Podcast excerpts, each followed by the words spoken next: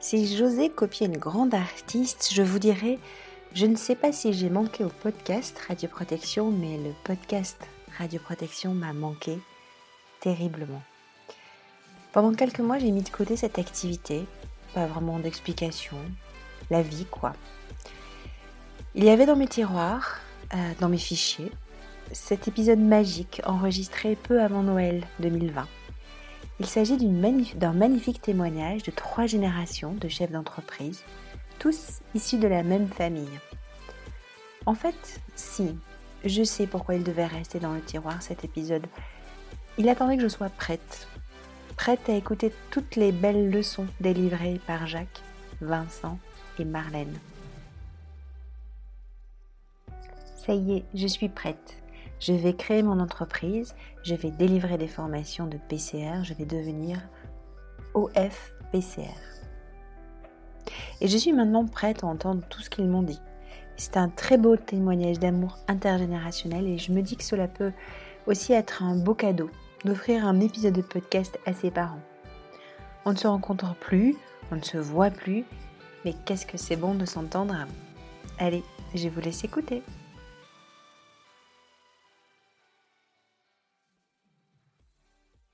Ben, je vous propose de commencer alors.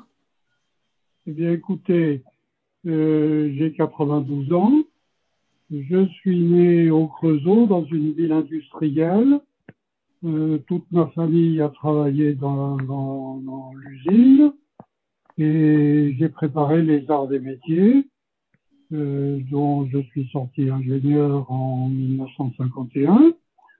J'ai ma carrière s'est déroulée en trois étapes régionales, Firmini dans la Loire, Saint-Chély en Lozère et ainsi euh, dans la Nière. Et j'ai eu une évolution de carrière comme beaucoup d'ingénieurs arts et métiers. Et je suis maintenant à la retraite, euh, tranquille, à Cône-sur-Loire. Voilà. Très bien, merci Jacques. Merci. Euh, alors, je vais quand même juste dire un petit mot déjà pour vous remercier d'être euh, tous les trois euh, disponibles ce matin. On, avait déjà calé une date précédemment. Je vous ai fait faux un peu au dernier moment et, vraiment un grand merci à tous les trois de, bah, de reprogrammer ce temps ce matin. On est un peu avant les fêtes de Noël et peut-être que chacun a des occupations, mais du coup, vous m'accordez une petite heure de votre temps et, merci beaucoup. Et, euh, oui, je, je voulais vous dire que pour moi, c'est, euh, je suis un peu intimidée en fait, hein, quand même, de vous avoir tous les trois. Alors, je vois Marlène. Alors, du coup, c'est peut-être plus simple. Et puis, on a déjà discuté, euh, elle et moi, assez longtemps. Mais du coup, d'avoir Jacques et Vincent en plus au téléphone, j'avoue, je suis un, petit peu intimidée. Voilà, mais je suis sûre que ça va très bien se passer. Alors, je suis intimidée parce que du coup, ça fait trois générations, trois générations d'une même famille, où tous les trois, vous êtes euh, euh, dirigeants, créateurs d'entreprises. Et euh, pour moi, c'est un, un, modèle qui est vraiment inconnu. En fait, alors, je fais partie d'une famille qui est quand même assez grande, alors, enfin, nombreuse, on va dire, une famille assez nombreuse. Et j'ai que deux exemples en fait en y réfléchissant. J'ai un oncle qui a repris une entreprise et j'ai un cousin qui a créé une entreprise. Mais c'est des cas qui sont euh, assez isolés. Du coup, quand Marlène m'a raconté son histoire et puis après elle m'a dit euh, oui, tu sais que mon papa, donc Vincent, il a créé aussi son entreprise et puis euh, et puis Jacques, mon grand-père, il a il a dirigé une grande entreprise. J'étais vraiment très impressionnée. Et euh, bah, du coup, euh, du coup, il y a une question qui m'est venue euh, assez vite et, et ça sera l'objet de notre échange ce matin. je me suis demandé si, si du coup, l'entrepreneuriat, ça pouvait être une histoire de famille. Et est-ce que entreprendre ou diriger une entreprise, quand c'est une histoire de famille, est-ce que c'est plus simple? Et, et, merci bah, de, prendre un peu de temps et, de m'expliquer euh, de m'expliquer tout ça, moi qui suis pas du tout euh, du milieu de l'entrepreneuriat ou de la direction d'entreprise. Donc merci, un grand merci à vous. Alors, Jacques, du coup, vous nous avez expliqué un petit peu qui vous êtes. On, reviendra hein, dans le détail dans tout ce que vous avez fait. Vincent, peut-être maintenant, vous nous dites qui vous êtes? Oui, Vincent. donc, moi, je suis né en 1952 dans la Loire à Firminy. Et mon papa travaillait, euh, je crois que ça s'appelait CAFL à, l'époque, non C'était les Aciéries de Firminy. Les Aciéries de Firminy. Je n'ai fait que voir le ciel et un petit peu de nuages à Firminy pour ensuite débarquer en Lozère dans les, dans les quelques mois après ma naissance pour, euh, pour y vivre euh, une vingtaine d'années. Voilà. Donc, j'ai suivi un cursus scolaire primaire, euh, maternel et primaire dans une école privée catholique, euh, le collège classique par la suite, le lycée technique euh, Amande où j'ai fait un bac E maths et, maths et technique, qui m'a permis de poursuivre dans une tentative de concours des arts et métiers que je n'ai pas obtenu, mais comme dans la même école, il y avait une, une section géomètre qui m'attirait, que je ne connaissais pas beaucoup, mais dont les éléments présents dans l'école étaient assez dynamiques et euh,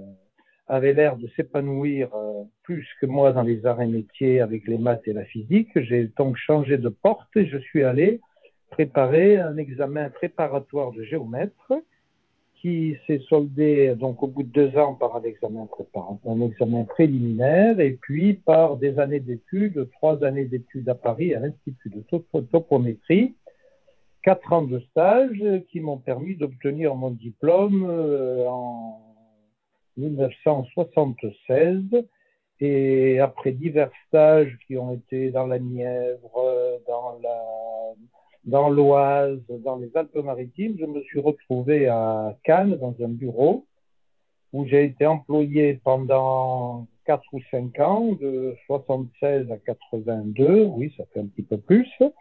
Et puis en 82, 81, il y a eu un grand chamboulement politique qui a contrarié un petit peu mes plans et le plan de la profession, où j'ai dû prendre une, une option d'indépendance et de rechercher à créer un cabinet après un licenciement que j'avais eu dans ma, dans ma phase salariée et de partir dans le Haut-Var pour reprendre une, un petit cabinet de géomètre qui, dont la personne voulait faire autre chose. Et en 82, j'ai repris ce cabinet de géomètre où, j'ai travaillé jusqu'en octobre 2015 où je me suis arrêté, j'ai pris ma retraite gentiment. Voilà un petit peu le cursus, euh, euh, scolaire et universitaire que j'ai pu avoir et vous présenter de cette façon. Voilà.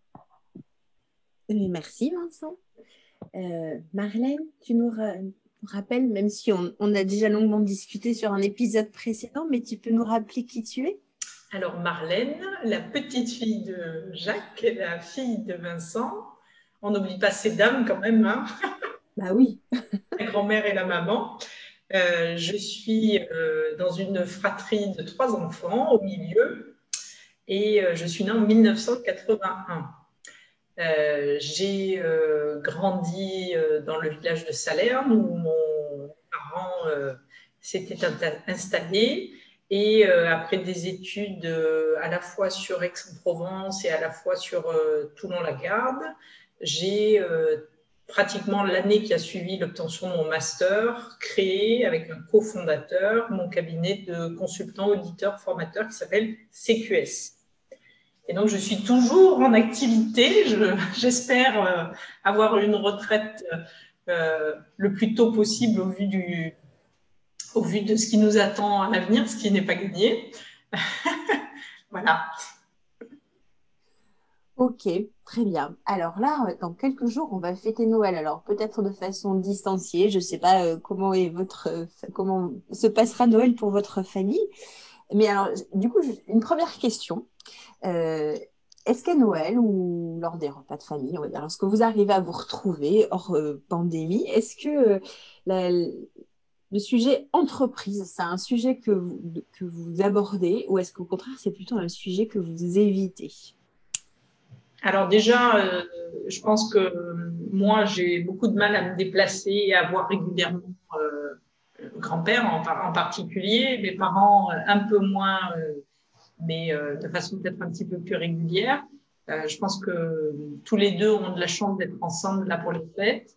Et peut-être que ben, c'est à eux qu'il faut poser la question. Est-ce que, est-ce que ça parle aussi monde professionnel ou ça parle d'autres sujets? Si je peux prendre la parole, moi je dirais que les réunions familiales ne sont pas faites pour parler de profession.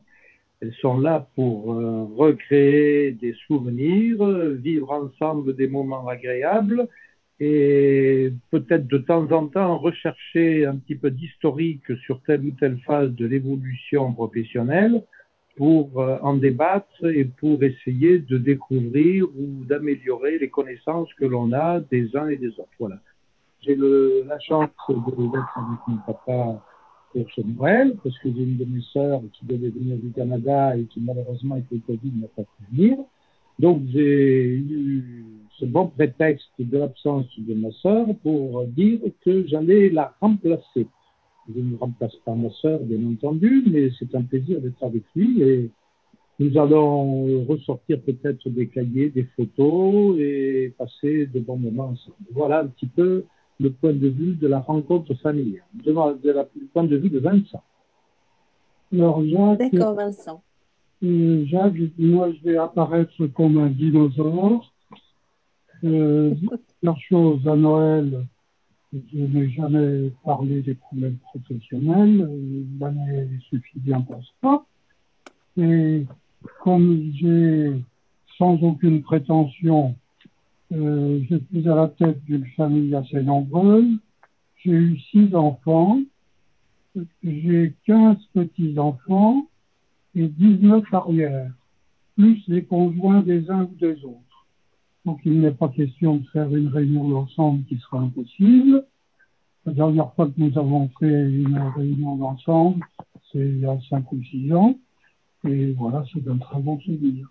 Mais les familles très nombreuses sont de plus en plus rares. Oui, oui peut-être, effectivement, peut-être de plus en plus rares, mais, mais vous en êtes un bel, un bel exemple. Oh, je ne sais pas. ok, donc euh, en fait, on ne parle pas, on parle pas euh, entreprise ou en tout cas vie professionnelle lors de des rencontres, des rencontres de famille. Alors, euh, du coup, c'est quand même. Euh, comment, comment vous expliquez que vous avez, euh, sur les trois générations, alors, euh, cette fibre entrepreneuriale ou, parce que c'est peut-être le mot à l'amende, mais en tout cas, dirigeant d'entreprise, vous avez quand même réussi à transmettre ça de génération en génération. Et est-ce que vous croyez que c'est plus simple d'entreprendre, de créer quelque chose, de diriger une entreprise lorsqu'on a l'exemple euh, des générations précédentes Écoutez, personnellement, je n'ai pas créé d'entreprise. J'ai travaillé dans plusieurs entreprises à des postes de responsabilité plus ou moins élevés. Et je ne pense pas qu'il y ait des, des gènes à la matière, mais il y a beaucoup de, il y a beaucoup de décisions que l'on doit prendre quand on est responsable dans une entreprise de dirigeant qui relève de celle que qu'un autre entrepreneur peut, avoir, avec la différence, c'est que l'entrepreneur euh, engage tous ses biens, tandis qu'un un salarié, fut-il responsable et dirigeant, n'engage pas ses biens personnels en général. C'est quand même une, c'est quand même une grosse différence.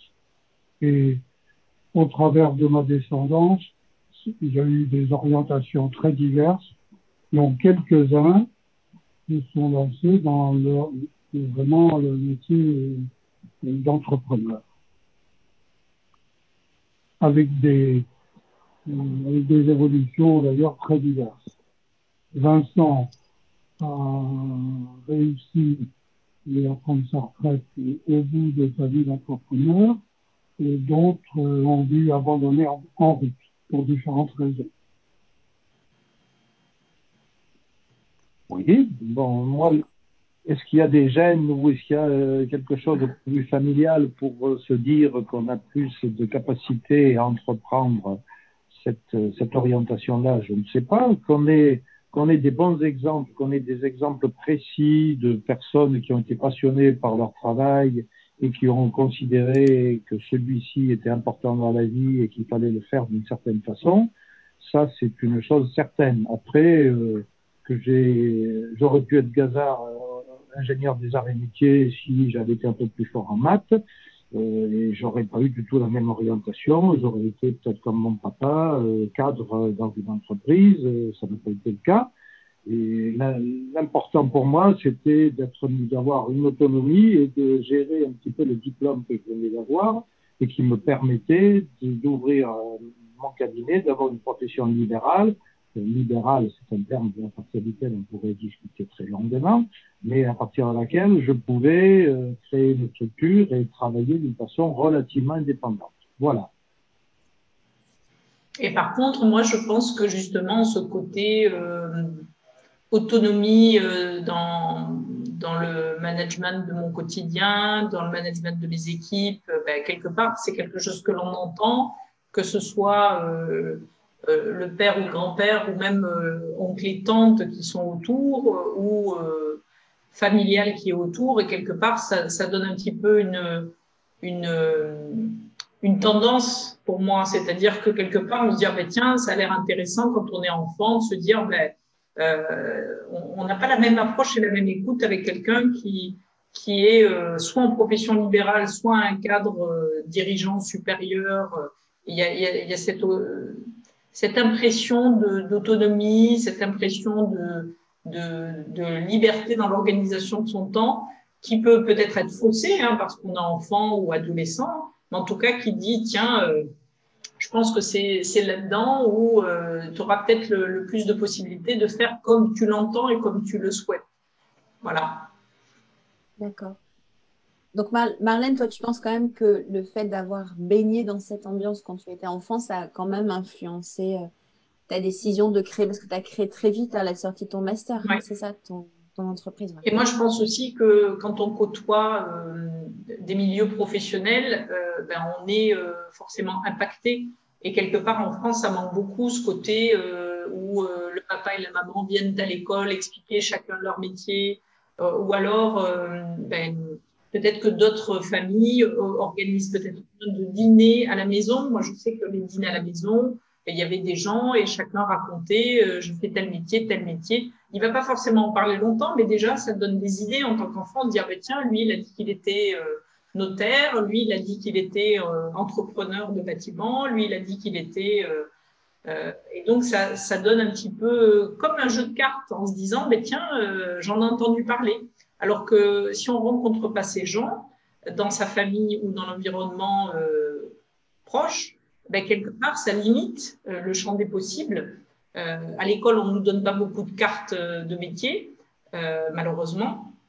Et donc, c'est peut-être une chance voilà, d'avoir ce côté entrepreneur qui fait que quand on est entrepreneur, ben, on rencontre aussi tout un réseau d'entrepreneurs. Voilà. C'est l'idée que l'on faisait aussi dans, dans mon apprentissage, quoi. D'accord. Tu disais tout à l'heure que tu es issu d'une fratrie de trois. Tu es au milieu. Est-ce que c'est tu as un frère et une sœur, c'est ça? Est-ce qu'ils ont entrepris aussi? Euh, Ils ont entrepris des études. ils ont, oui, ils ont forcément entrepris beaucoup de choses. Voilà. Et euh, ils ont fait beaucoup de choses, mais ils n'ont pas fait le choix euh, de, de l'entrepreneuriat au sens euh, créer son, son, propre outil de travail. Voilà. Ils ont, ils ont fait d'autres choix. et je pense que les choix, c'est aussi lié aux rencontres et, au, et à la personnalité, forcément. Très bien. Euh, Marlène, Vincent et Jacques, est-ce que vous avez, alors si on parle plus d'entrepreneuriat, mais de direction d'entreprise, est-ce que vous pensez que vous avez la même vision de la direction d'entreprise? Même si Jacques, euh, j'ai bien compris que vous, vous dirigiez l'entreprise de quelqu'un d'autre, donc peut-être que vous n'aviez pas euh, les mêmes attentes, le, même investissement, je ne pense pas que ce soit ça, mais peut-être la même vision. Mais malgré tout, est-ce que vous pensez qu'il y a des, des, choses qui sont communes dans ce que vous réalisez ou comment vous voyez les choses, tous les trois, sur le métier de dirigeant d'entreprise? Je pense qu'il y a beaucoup de points communs parce que, à mon époque, quand on entrait dans une entreprise en tant que cadre, euh, tout au moins c'est comme ça et que beaucoup de camarades et moi l'avons conçu, nous étions totalement intégrés dans l'entreprise. C'est-à-dire qu'on lui devait tout notre temps et qu'on avait plaisir à, lui consacrer tout notre temps. Mais les, aux différents niveaux de responsabilité que j'ai exercés, j'ai toujours d'abord été en contact de A à Z avec les clients, ce qui est quand même important. Et puis, je crois que j'ai toujours réagi comme cette entreprise, comme si était, était mienne. Et quoi dire d'autre encore pour répondre à votre question euh, La différence, et je l'ai déjà dit, c'est que euh, un entrepreneur, euh, quelqu'un qui a une activité libérale, eh bien, tous ces biens sont vraiment engagés dans l'entreprise avec, euh, avec les, risques que cela comporte. Mais la direction d'entreprise euh, a toujours été un exercice délicat qui a évolué beaucoup avec le temps. C'est sûr qu'on ne peut plus diriger aujourd'hui comme comme il y a 20, 40 ou 50 ans, mais néanmoins, les responsabilités sociales sont, sont toujours les mêmes et euh, il a toujours fallu euh, travailler et, en collaboration avec tout le personnel de l'entreprise en essayant de lui faire en comprendre tous les enjeux et tous les risques, ce qui n'est jamais facile. Mais c'est quand même enthousiasmant quand on arrive à faire du travail en commun et de plus en plus impliquer le personnel. autant pour la, préparation des décisions, la mise en pratique de ce qu'on veut faire, et puis euh, pour partager les résultats de l'entreprise, qui n'est pas une invention de l'année ni, de, ni des 20 dernières années. Et à titre de mémoire, aux aciéries de Firminy, où j'ai commencé en 1951, en 1952, il y a eu une distribution d'actions gratuites à tous les membres du personnel. D'accord. Oui. Euh, oui, euh, euh, distribution d'actions gratuites à tout le personnel parce que des résultats très satisfaisants, c'est ça? Non, pas du tout. C'était une période d'ailleurs très qui était difficile parce que dans les entreprises que j'ai traversées, il y a eu plus d'années difficiles que d'années fastes. Et il y a eu des années extrêmement périlleuses.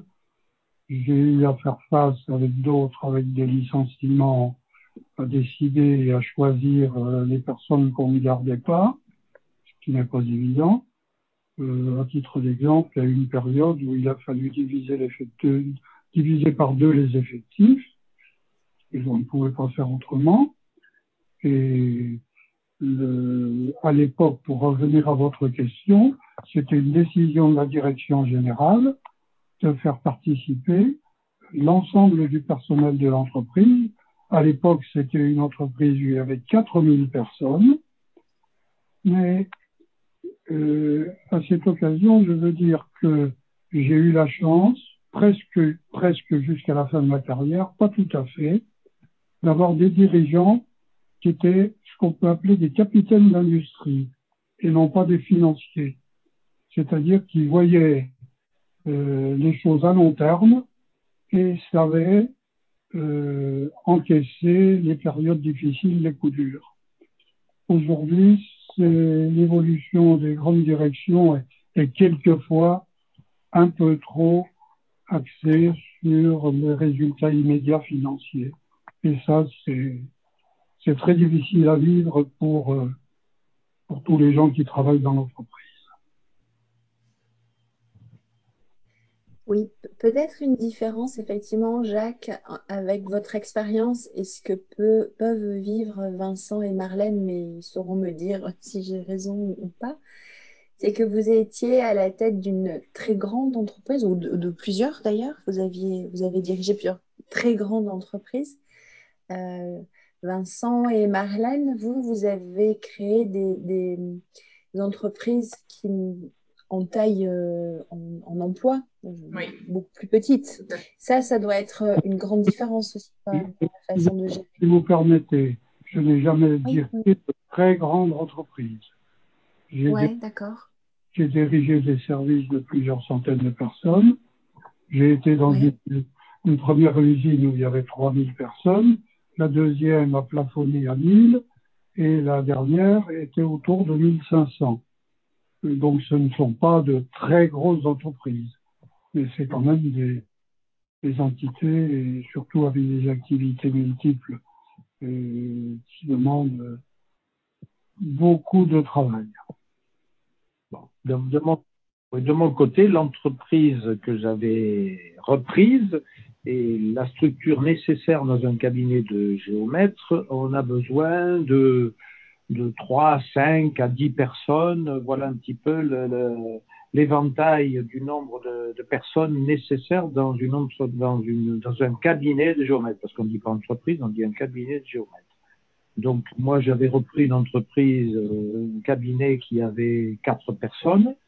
Et j'ai essayé, je n'ai jamais eu la prétention d'avoir un gros cabinet et d'avoir euh, 15, 20, 30, 50 employés comme certains confrères ont pu l'avoir. Moi, j'étais dans un secteur euh, du Haut-Var qui était, qui était rural, qui ne nécessitait pas une grosse structure et je n'avais pas la prétention de la créer non plus.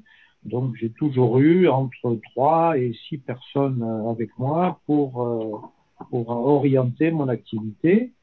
Et que depuis les années 50, euh, l'ambiance et la mentalité du, personnel ont, vraiment changé euh, en, 30 ans. Euh, je, citerai la première chose pour moi qui a été un petit peu dramatique et compliqué à vivre, c'est le, le, passage aux 35 heures.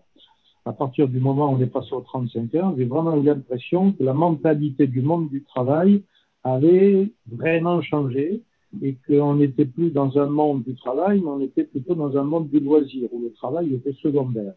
Et ça m'a toujours euh, choqué, j'ai jamais compris qu'on puisse être employé et penser plus à son loisir qu'à son travail, plutôt qu'à essayer de voir l'évolution de l'entreprise et le plaisir à y travailler.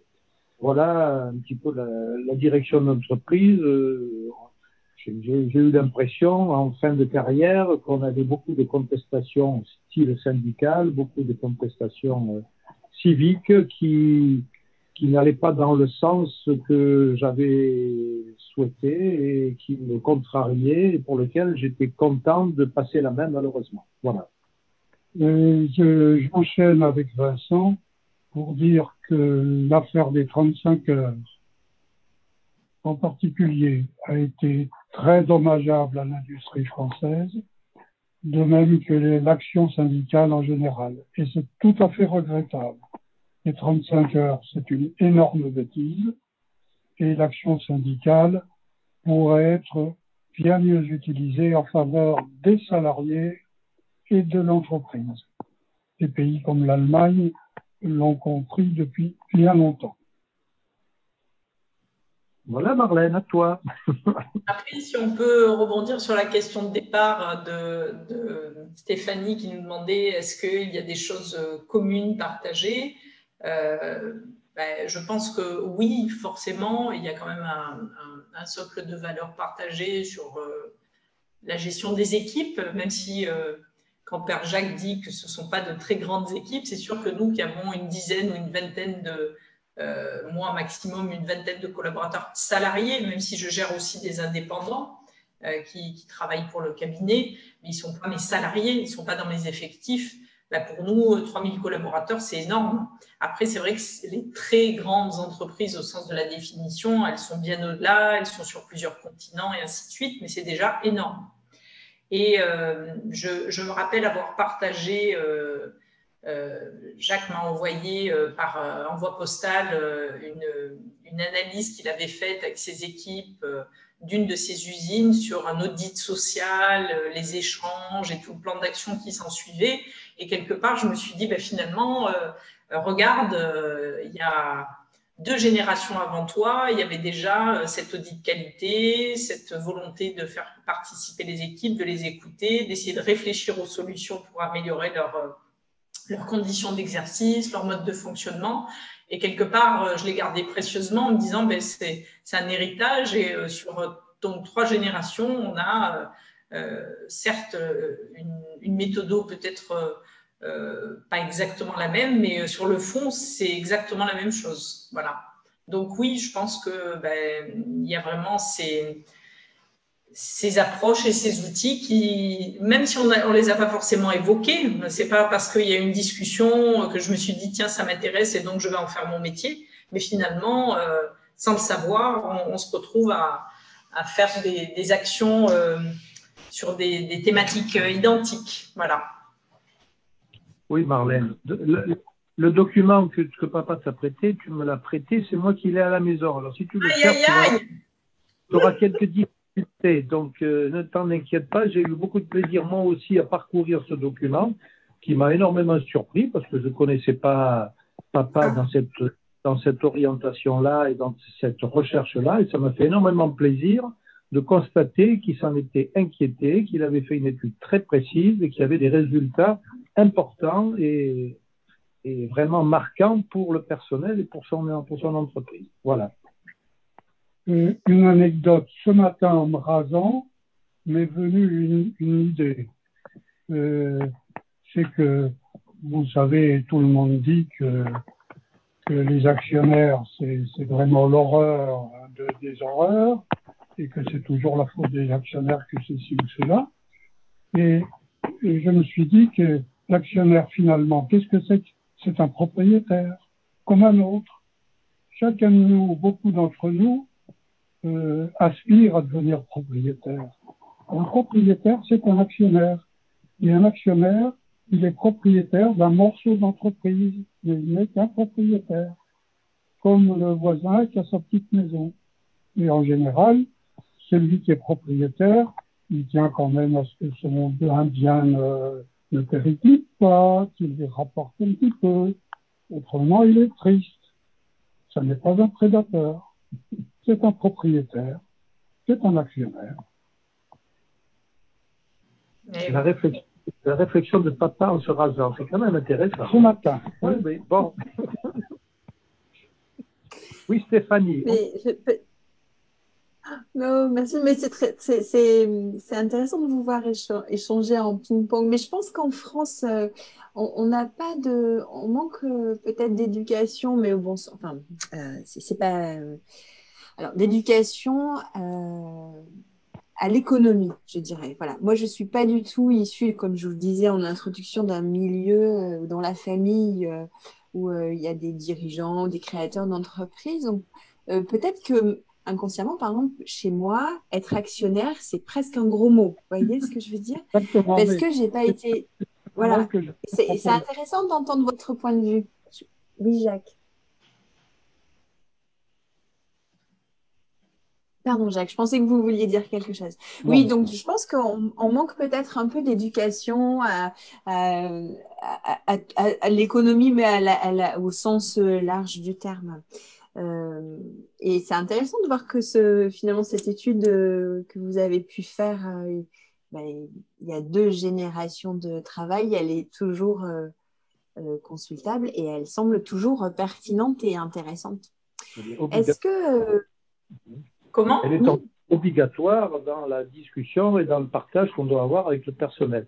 Et, malheureusement, de mon côté, je pense que j'ai pas eu la facilité, le dialogue et l'envie de, de, toujours aller au dialogue avec mon personnel. il y a souvent eu des heures parce que j'étais trop réservé ou que j'avais pas envie de, de, de, lancer des discussions interminables sur des, sur des problèmes de, de, thématiques d'horaire, de, modalités de travail, de salaire, parce que les salaires, ça revenait malheureusement tous les, tous les trois mois ou tous les six mois, et c'était difficile à, à, avancer dans, dans le cabinet parce qu'il y avait toujours euh, quelqu'un qui n'était pas content des, des, des, résultats et de la feuille de paye qu'il avait. Donc, euh, j'ai toujours été un peu inquiet et toujours un peu sur la réserve dans, tout ce dialogue-là, malheureusement de mon côté. Après, c'est quelque part notre métier en tant que consultant euh, sur du management, de la qualité, euh, des prestations ressources humaines, toutes ces thématiques de communication. C'est parce qu'on se rend compte que justement, euh, les dirigeants des entreprises que l'on accompagne dans nos clients CQS, ben, ils n'ont pas forcément cette compétence ils sont peut-être très bons sur leur cœur de métier. Euh, et quelque part, on ne peut pas non plus demander à quelqu'un d'être tout à la fois, d'être un, bon gestionnaire, un, bon créateur, avoir des idées, euh, de la créativité, euh, faire de nouvelles choses, investir, d'avoir le côté manager RH, ressources humaines, gérer ses équipes, gérer ses plannings. et puis alors quand on rentre dans les les process supplémentaires, euh, les process qualité haute, là, on commence à avoir des multicasquettes. Et donc, je pense que quelque part aussi, c'est pas évident euh, d'être euh, un bon manager parce que ben, on, attend de nous d'être euh, multicasquette, multifonction. peut-être que quand on rentre dans des tailles de structure plus grandes, peut-être que là, quelque part, ça permet de s'associer avec une équipe, avec euh, un DRH, un DAF, un directeur qualité, enfin, et de constituer une équipe qui vient nous aider à appuyer euh, la vision que l'on a de l'entreprise. Peut-être que dans ces petites structures, c'est d'autant plus complexe et, euh, et, ça, je l'entends, quoi. Oui, c'est sûrement, enfin, je partage ton point de vue. Euh, dans une grande entreprise, on peut constituer en effet des équipes dans des spécialités euh, dans lesquelles on connaît rien du tout et on a besoin absolument de, de gens compétents euh, en la matière. Et dans une petite entreprise, il faut, il faut jouer tous les rôles. C'est vrai. Jacques, est-ce que euh, à l'époque où vous étiez en poste, est-ce que quand on parle maintenant de management d'équipe, peut-être d'être à l'écoute des revendications sociales, du bien-être au travail, toutes ces thématiques-là, c'était des thématiques qui étaient abordées ou, pas du tout? Écoutez, dans les années 51, 52, 53, le il y avait une grande formation dans l'entreprise sur la simplification du travail et, et sur l'ergonomie euh, qui ne portait pas ce nom-là à l'époque. Donc c'est un souci, c'est un souci que j'ai eu toujours, qui, qui, existait déjà dans les entreprises, mais on en parlait sous des formes et sous des, sous des appellations très différentes. Hein. Donc euh, je n'ai pas vu de je n'ai pas vu, je n'ai pas ressenti d'évolution énorme pendant toute ma carrière, qui a été quand même d'une certaine longueur. D'accord. On est peut-être plus sur une nouvelle appellation des choses que vraiment sur un, grand, un grand changement, Marlène? Ouais. Oui, je pense que quelque part, Bah, une époque, à l'époque de papa, je pense, la hiérarchie et la responsabilité et le respect de la hiérarchie étaient différentes de celles qu'on a actuellement. Et avant, on respectait le médecin, le curé, euh, enfin, il y avait tout un tas de personnes qui étaient, qui n'étaient pas sur un piédestal, mais qu'on regardait d'une certaine façon. Et maintenant, je pense que ce piédestal est tombé et que on veut, on veut malheureusement euh, que tout le monde ressemble à tout le monde et que tout le monde ait les mêmes responsabilités ou les mêmes envies. Et je, suis un peu euh, déçu, moi aussi, du manque de respect et de, de, de communication à, à, ces différentes hiérarchies. Voilà, c'est un petit peu une réflexion qui me vient en vous écoutant il y, a, il y a une constante, me semble-t-il, c'est que les gens veulent être conseillés, ah ils veulent être entendus et ils veulent être dirigés. C'est les deux en même temps. Oui. C'est quasi universel. Et je crois que les gens apprécient d'être dirigés. En final. Oui. Ça les tranquillise, oui, forcément. Oui, oui, forcément.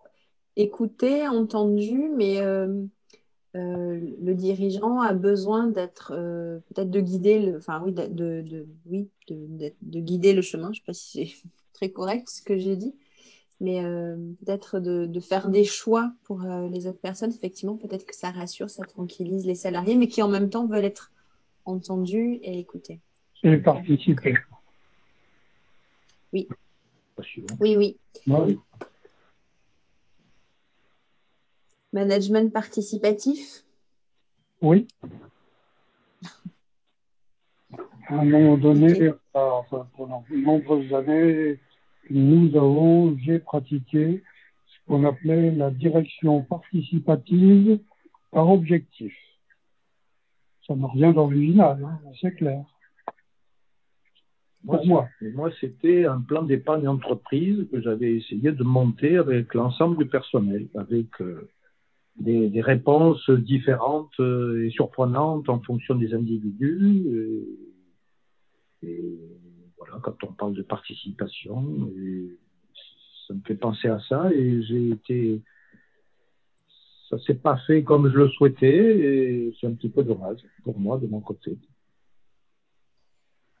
Jacques, peut-être, est-ce que, est que ça vous semble finalement plus difficile dans une petite structure où, comme vous disiez, vous étiez entre peut-être 5, à 6 personnes dans votre cabinet Est-ce que vous, vous avez le sentiment que c'est plus difficile dans une petite structure parce que vous, en tant que chef d'entreprise, vous êtes sur tous les fronts et peut-être aussi qu'il y a euh, plus de proximité avec vos salariés?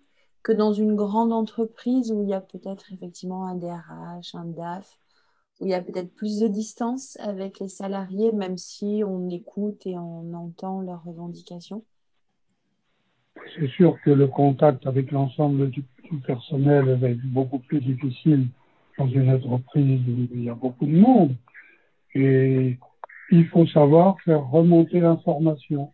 Et ça, c'est j'ai toujours eu beaucoup de mal à bien faire remonter l'information. C'est pas facile du tout.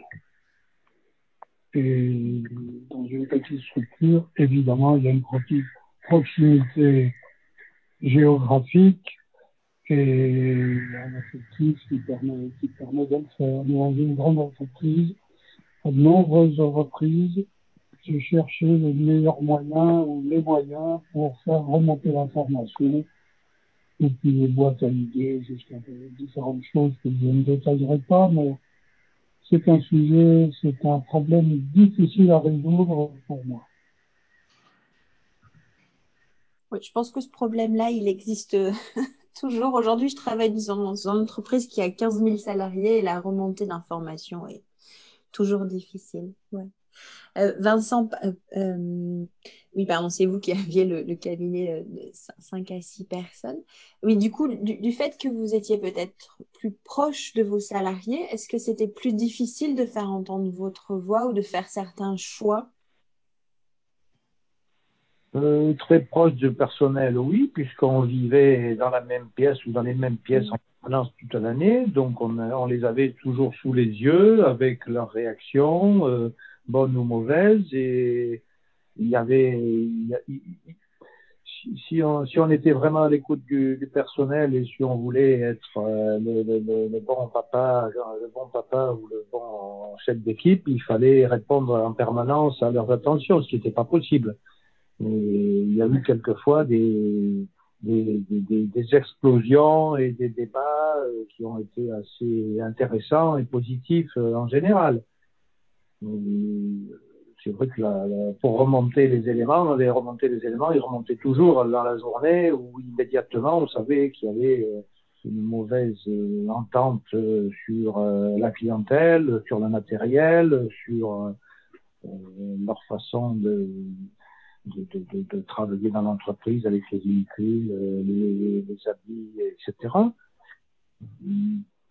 Mais bon, c'est vrai que j'étais pas, le, suis pas quelqu'un qui parle facilement et qui débat facilement de ses problèmes, donc il fallait que je sois toujours un petit peu forcé et que j'arrive euh, des fois à des impasses pour pouvoir ouvrir la porte et dialoguer. Alors que ça paraît contradictoire dans une petite équipe où ça devrait être le contraire. Je pense que Marlène, elle est en permanence à l'écoute des siens à tous les niveaux et qu'elle a beaucoup plus de facilité et d'envie d'aller vers les autres euh, pour partager toutes ces difficultés. Oui, c'est vrai que pour ça, on, est, différent dans la gestion de nos équipes.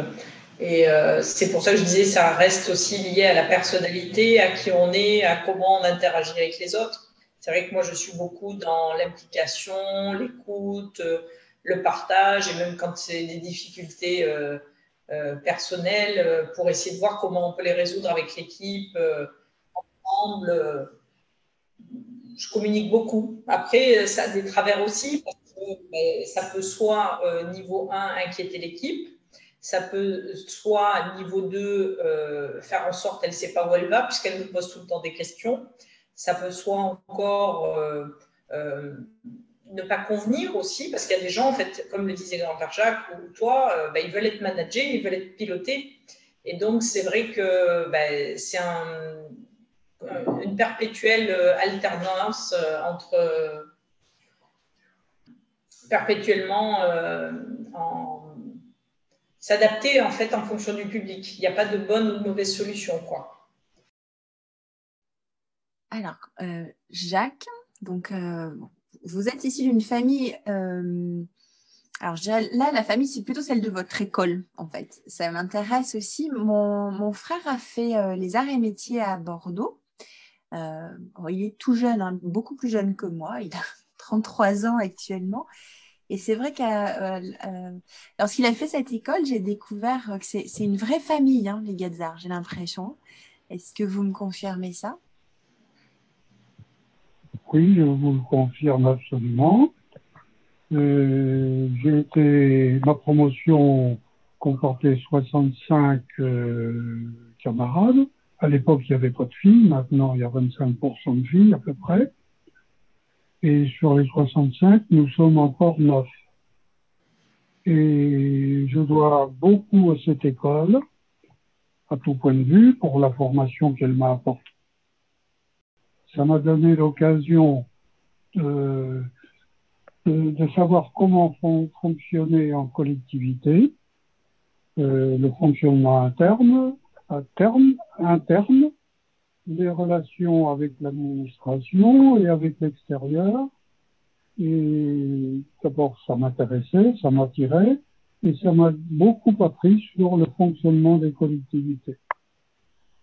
Et cette relation amicale euh, est restée entre nous au fil des années, avec des réunions périodiques et une très grande compréhension et complicité euh, y compris avec les épouses, évidemment. Donc je confirme que, mon attachement à, cette école euh, qui m'a beaucoup apporté. D'accord. Vous êtes toujours en contact avec le réseau, le réseau euh, des arrêts Le réseau général, oui, bien sûr. Je suis, je suis membre sociétaire de la Société des anciens élèves.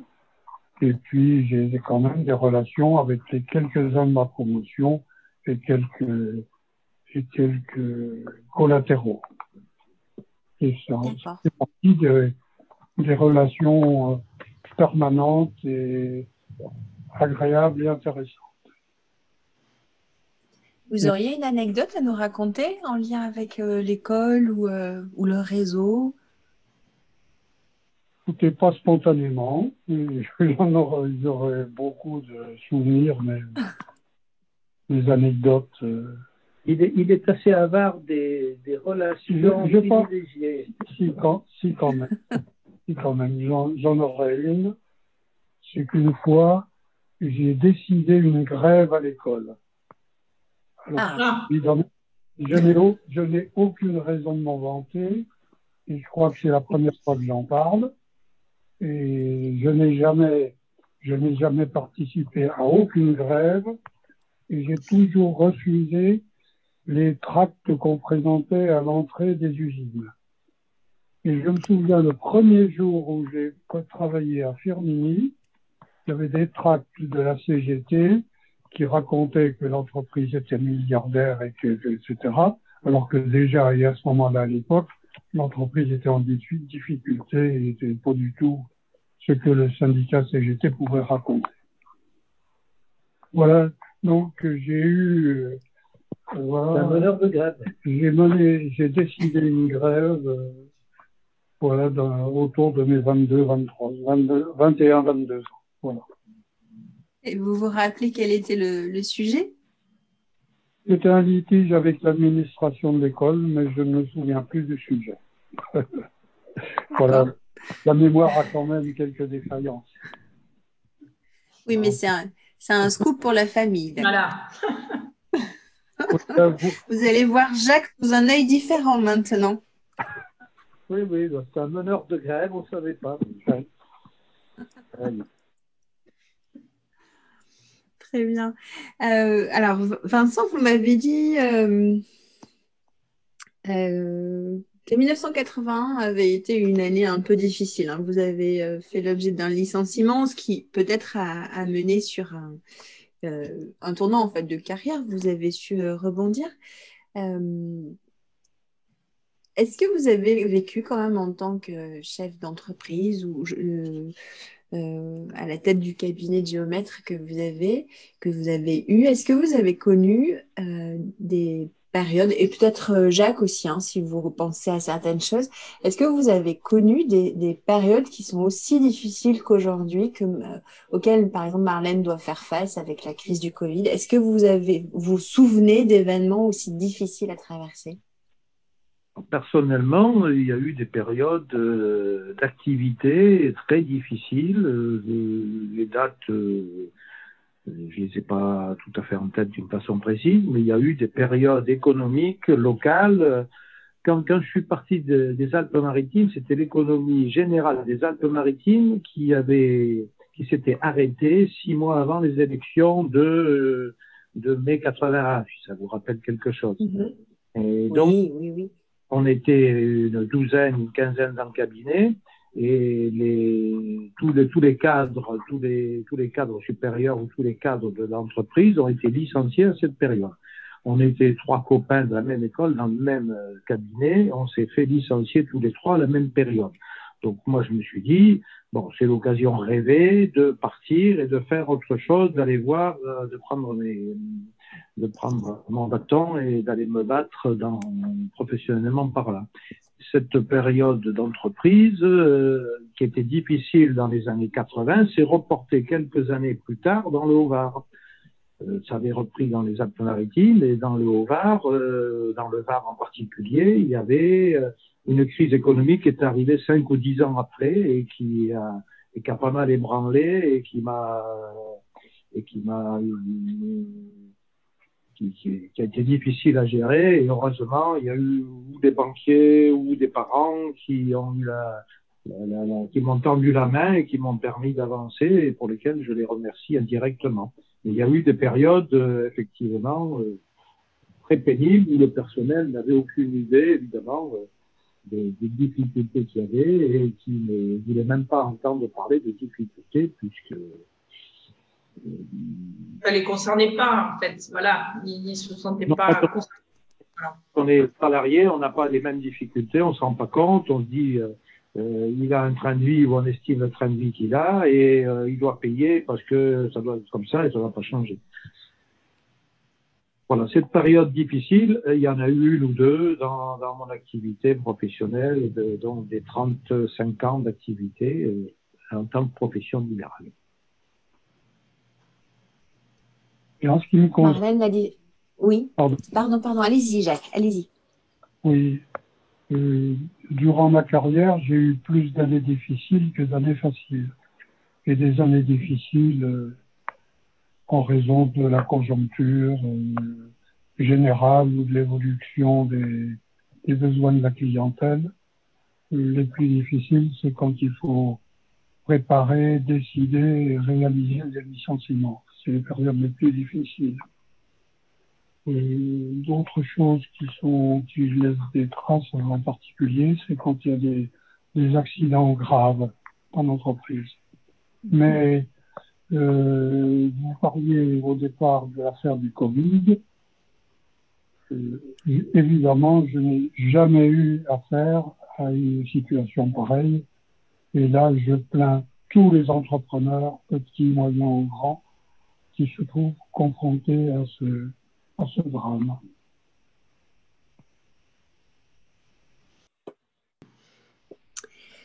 Bon, Marlène, c'est toi qui fais face à, cette situation actuellement.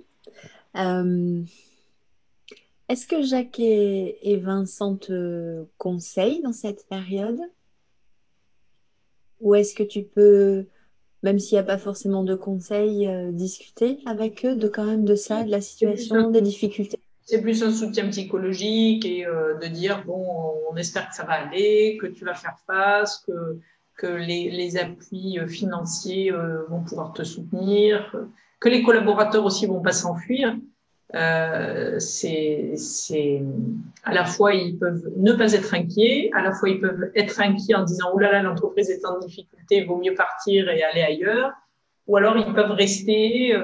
Enfin tout, tout, ça, oui, c'est plus se, sentir bon ben écouter et et comprise, comme ils l'ont dit tous les deux, il se passe pas une vie professionnelle euh, euh, dans laquelle il n'y ait pas d'événements euh, marquants et difficiles à surmonter, qu'ils soient liés à l'environnement économique, comme c'est le cas là, ou que ce soit lié en interne.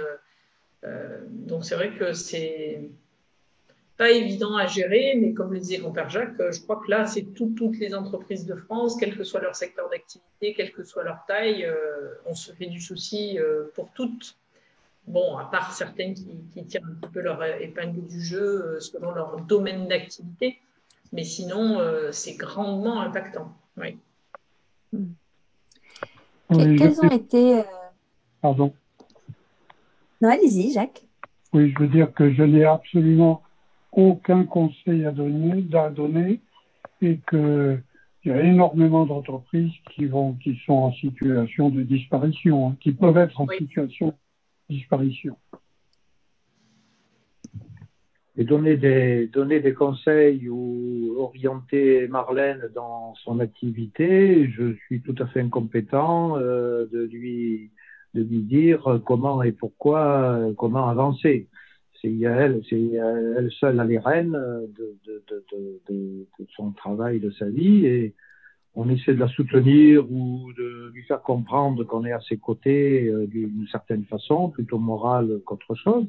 C'est très difficile dans nos activités différentes de, de pouvoir conseiller ou, ou, ou aider. Voilà, je pense que c'est ce sont des cas euh, sur nos trois activités, papa, grand-père et Marlène, euh, trois activités bien différentes euh, qui n'ont pas d'interaction les unes sur les autres et qui sont difficiles à, comprendre ou d'associer ensemble, je pense. Oui, dans mon entourage, j'ai certaines dirigeantes, parce que je fais partie des femmes chefs d'entreprise, donc, c'est une association avec que des femmes dirigeantes. euh, et on, discute pas mal de tout ça. Et c'est vrai que dernièrement, je parlais avec euh, l'une d'entre elles qui est huissier et qui me disait que son papa l'était lui-même et son grand-père aussi. Et donc là, c'était différent parce qu'il y avait vraiment euh, des conseils euh, plus opérationnels parce qu'on connaît le métier, on connaît l'évolution de la profession, même que, attention, hein, quand on a 30 ou 60 ans, on n'a pas, la même connaissance et la même perception du métier. Mais c'est vrai que là, c'était un petit peu différent parce que euh, ben, on, peut éventuellement euh, euh, se permettre de, dire, ben voilà, je connais la profession, je connais le secteur, je connais les évolutions réglementaires et je t'oriente sur tel ou tel, tel choix. C'est ce que son père a fait en, l'incitant dans, dans, une certaine voie et pas une autre. Alors que là, c'est vrai que c'est difficile euh, déjà, il faut arriver à comprendre euh, quel est le métier euh, de la génération suivante, ce qui n'est pas toujours évident. que ce soit dans la famille ou que ce soit à l'extérieur, les gens ne comprennent pas forcément toujours ce que l'on fait ou ce que l'on a fait. Voilà. Donc c'est encore plus compliqué que de se, mettre en position bah, de, proposer des conseils euh, et des, choix stratégiques. Voilà, c'est plus un soutien euh, euh, présence et soutien je suis là quoi. Mm. La période n'est pas simple. Hein, la période n'est pas simple. Est-ce que tous les trois, si vous étiez face à Stéphanie, qui souhaite créer une entreprise, qui souhaite monter quelque chose, quel, euh, quel, que soit le, secteur d'activité, hein, de, est-ce qu'il y aurait un conseil euh, que vous aimeriez lui donner? Est-ce qu'il y a euh, un point de vigilance que vous aimeriez lui signaler? Alors sûrement dans, dans, ce contexte un peu particulier de Covid, de, de peut-être d'entreprises qui seront amenées à, à qu'on a des difficultés à fermer, à rebondir sur d'autres secteurs. Mais est-ce que quelqu'un qui aimerait aujourd'hui lancer son entreprise, son activité, qu'est-ce que vous aimeriez lui donner comme conseil? Si je puis me permettre, le premier, c'est que si on veut s'engager dans l'entrepreneuriat, quel que soit le moment, il n'y a pas de bon ou de mauvais moment. Voilà. Donc en fait, si on veut y aller, il faut y aller. Euh, je pense que quelle que soit euh, l'issue euh, du projet qu'on entreprend, il n'y a pas de de réussite ou d'échec. Si on demande aux Japonais, il n'y a pas d'échec. Pour eux, tous les échecs sont des expériences et nous permettent de nous améliorer. Donc, euh, il faut aller à fond. Enfin, après, ça, c'est moi aussi. C'est-à-dire que moi, je vis à fond mon quotidien professionnel, mon quotidien personnel. Et je me dis, allez, fonce, vas-y. Et puis, bon, bah, s'il y a quelque chose euh, au moins tu auras fait. Voilà. je préfère vivre euh, comme un lion un seul jour plutôt que toute une vie euh, comme un mouton, quoi. Voilà. Oui, j'ai eu à connaître pas mal de fonctionnement d'entreprises individuelles et de création d'entreprises, entre autres pour des activités extra-professionnelles. Et j'aurais quelque chose qui, je crois, sont à peu près universel, sans être prétentieux. La première, c'est qu'il faut jamais sous-estimer la longueur d'un démarrage d'entreprise et des difficultés qu'on peut rencontrer. La plupart des gens pensent que ça peut démarrer vite et généralement ça peut être très lent il faut avoir les moyens de tenir le coup pendant cette période-là.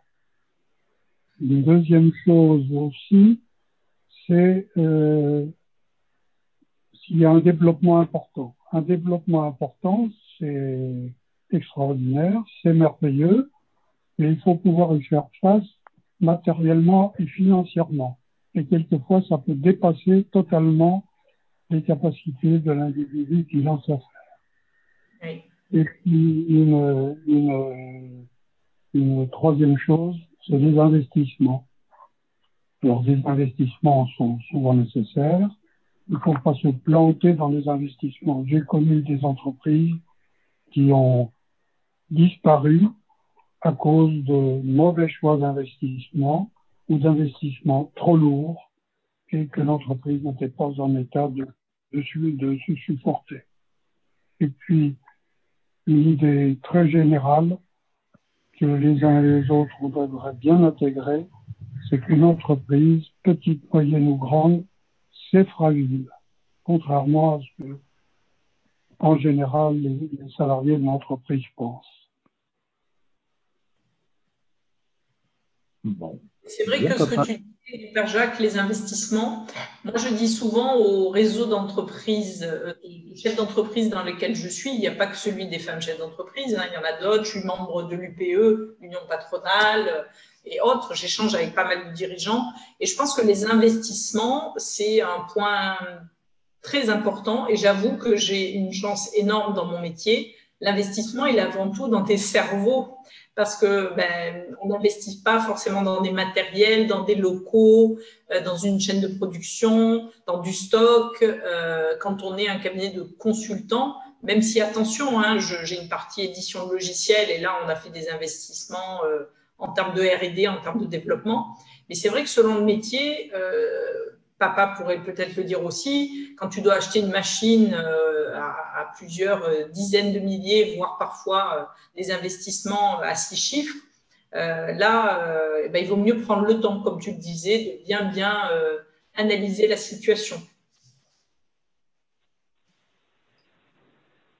créer, une entreprise euh, dans, dans, le, dans, dans, celle que j'ai pratiquée, euh, c'est pas comme créer une entreprise euh, qu'on connaît pas ou qu'on va lancer. On va lancer quelque chose de différent. On va créer une entreprise dans un secteur qui, qui ne l'a pas. Bon, moi, j'ai repris une j'ai repris un cabinet de géomètre et un cabinet de géomètre, on sait en général quel est, quel est son quelle est sa structure, quel est son impact, quel est son rayon d'action, et c'est quelque chose qui est quand même assez bien entouré assez bien coordonné dans, dans, la, composition et la gestion de l'entreprise. Donc, quand, je dirais reprendre un cabinet de géomètre, c'est pas le même risque que de reprendre, euh, de dire je vais faire une menuiserie ou je vais euh, réinvestir, créer quelque chose qui n'existe pas dans la région. J'ai repris un cabinet qui existait, donc je connaissais sa situation, euh, je connaissais la situation humaine, je connaissais le personnel, je connaissais la situation géographique, je connaissais la situation politique euh, du secteur. Donc, euh, euh, j'arrive avec certains repères et en me disant, bon, euh, j'ai un personnel qui est compétent, qui est déjà formé, j'ai une mairie qui va m'accueillir, j'ai une région qui est à gauche, qui est à droite, et qui va me permettre de m'ouvrir ses portes parce que cette politique est plus ouverte qu'une autre. Et voilà, voilà l'orientation que, que j'ai prise et l'orientation que je conseillerais peut-être à quelqu'un qui va reprendre une entreprise de, de la même, du même genre que la mienne. Reprendre un cabinet d'huissier, reprendre une pharmacie, reprendre une, une, étude notariale. On connaît quand même l'impact euh, l'impact de l'entreprise dans la région, on sait ce qu'elle vaut et on n'a pas la même inquiétude. Mais bon, l'important après, c'est de, en, fonction de l'individu et de la personne, c'est l'individu et la personne qui va ouvrir les portes à certains chantiers, à, une progression du cabinet et de l'entreprise qui est importante. La personne, la mentalité et la communication qu'il y a, c'est quelque chose d'important quand on se lance comme ça en tant que chef d'entreprise. Et moi, j'étais assez bien porté. J'aimais un petit peu le dialogue avec la clientèle, j'aimais le dialogue avec l'administration, même si c'était difficile. Mais euh, voilà un petit peu comment je, je vois la porte qui s'ouvre pour quelqu'un qui veut créer quelque chose. D'accord, Vincent. En fait, ce que vous, j'ai l'impression que ce que vous décrivez, même si c'est très spécifique peut-être dans votre cas à la reprise d'entreprise, c'est une étude de marché en fait. C'est de, bien valider l'étude de marché qui est peut-être plus simple si l'entreprise elle existait déjà, mais euh, mais créer une entreprise nouvelle euh, va être quand même fondée sur toutes les étapes que vous venez de décrire qui ressemblent vraiment à une étude de marché. Donc c'est bien connaître le secteur dans lequel on s'engage. Oui, tout à fait. Euh, Marlène, est-ce qu'il y a, peut-être dans la période difficile hein, qu'on vient de, de, traverser dans les derniers mois, est-ce qu'il y a quelque chose que tu as tenté, quelque chose que tu as fait que tu n'avais jamais fait avant, à part les podcasts À part quoi? Et donc, à part les podcasts. Un enregistrement avec euh, j'avais jamais fait. Il y a aussi euh, le rapport avec les banquiers. Euh, ouais n'avais jamais fait avant, euh, de, mettre dans la posture de demander un prêt, euh, surtout un prêt dans une situation pas pour investir. Alors ça, c'est mmh. c'est euh, une expérience que je ne souhaite personne. Quand on va voir son banquier, la première étape, si c'est pour investir et se dire, bon, bah, alors derrière, j'ai prévu ça, ça, ça pour avoir un retour sur l'investissement. OK. Après, il y a l'autre étape dont euh, et grand-père et, papa ont parlé, qui est j'ai une difficulté euh, bon, euh, momentanée, je vais voir mon banquier en me disant bon derrière j'ai des projections. Et j'avoue que là, en fait, ça a tellement cassé les certitudes ou, les hypothèses qu'on pouvait se faire, qu'on va avoir le banquier en disant bon, on m'a dit que j'avais droit, euh, tu me prêtes, euh, donc euh, l'État dit que tu pouvais me prêter et que je te rembourserai. Je ne sais pas trop vraiment quand est-ce que je te rembourse, je ne sais pas à quel taux je te rembourse. Et ça, c'est c'était jamais fait avant. Et ça, c'est très désagréable parce que quelque part, c'est littéralement subi. Et puis surtout, on n'a vraiment aucune projection derrière. tout le monde dit que même si tu fais des hypothèses à court ou à moyen terme, qui te dit que de toute façon voilà. Donc ça, c'est une expérience euh, que je pense que énormément de dirigeants euh, ou de chefs d'entreprise, les deux ont, subi, des auto-entrepreneurs aussi. Hein, ils sont allés demander, euh, on a l'impression de faire la quête, quoi. C'est terrible.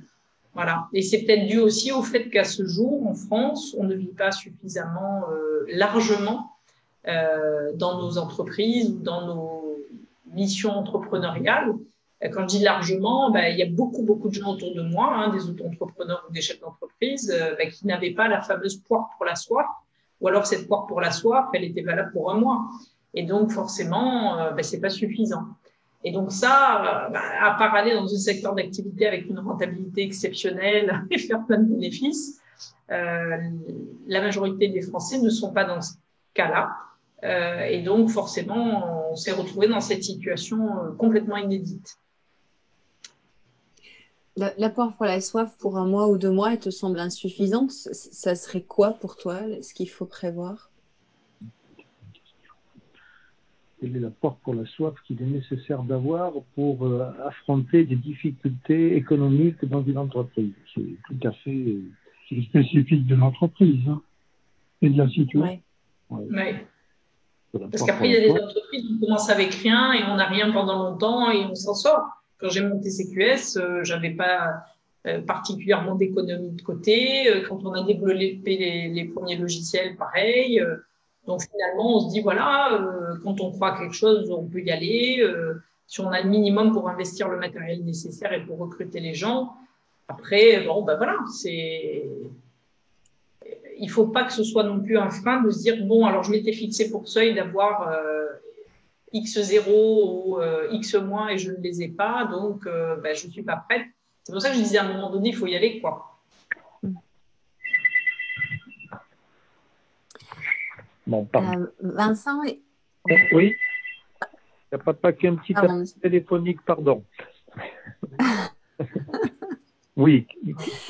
Euh, Vincent et Jacques, alors je ne sais pas si Jacques nous a rejoint ou s'il il répond au téléphone. Est-ce est que, alors, c'est pas est-ce que, non, ma question c'est plutôt qu'est-ce que Marlène a accompli euh, récemment ou, peut-être pas euh, récemment et donc vous êtes fier et que vous aimeriez lui dire aujourd'hui? Écoutez, pour ma part, je suis admiratif de ses initiatives et de sa capacité à embrasser les problèmes et à envisager des solutions. Et vraiment, je suis très admiratif. Merci. Vincent? Ah ben de, du côté de Vincent, admiratif, oui, mais moi j'étais déjà admiratif quand elle était à l'école maternelle, parce que elle bousculait déjà tout le monde et sa directrice nous a toujours dit c'est un chef déjà qui est la d'un chef en école maternelle, j'arrive pas à la maîtriser, je la fous dehors pendant trois jours. Hein Donc, euh, j'étais déjà bien au courant des possibilités et des ambitions de Marlène. Donc, je suis toujours ébahi et toujours agréablement surpris, tout en étant des fois un peu inquiet de, voir les, dimensions et les projets qu'elle a. Mais voilà, c'est toujours énormément de, de, plaisir et, d'admiration pour ma fille. Mais bon, il y a, elle, elle est un peu folle de son côté dans tous les projets qu'elle entreprend. J'ai d'autres enfants qui sont plus sages, mais ça permet d'avoir un, un bon équilibre familial. C'est bien d'avoir des enfants qui ne se ressemblent pas. Comme ça, il n'y a pas de monotonie. C'est parfait. aucun enfant, euh, il n'y a aucun tempérament, aucun caractère identique, même dans un trio. Et papa était dans une famille de sept, c'était le dernier de sept. Nous, nous sommes six. On a six personnes totalement différentes qui ont eu des orientations et, des routes euh, de vie tout à fait surprenantes des fois. Mais voilà, c'est très, intéressant de, de, de découvrir, de partager la vie de tous nos enfants ou tous nos parents?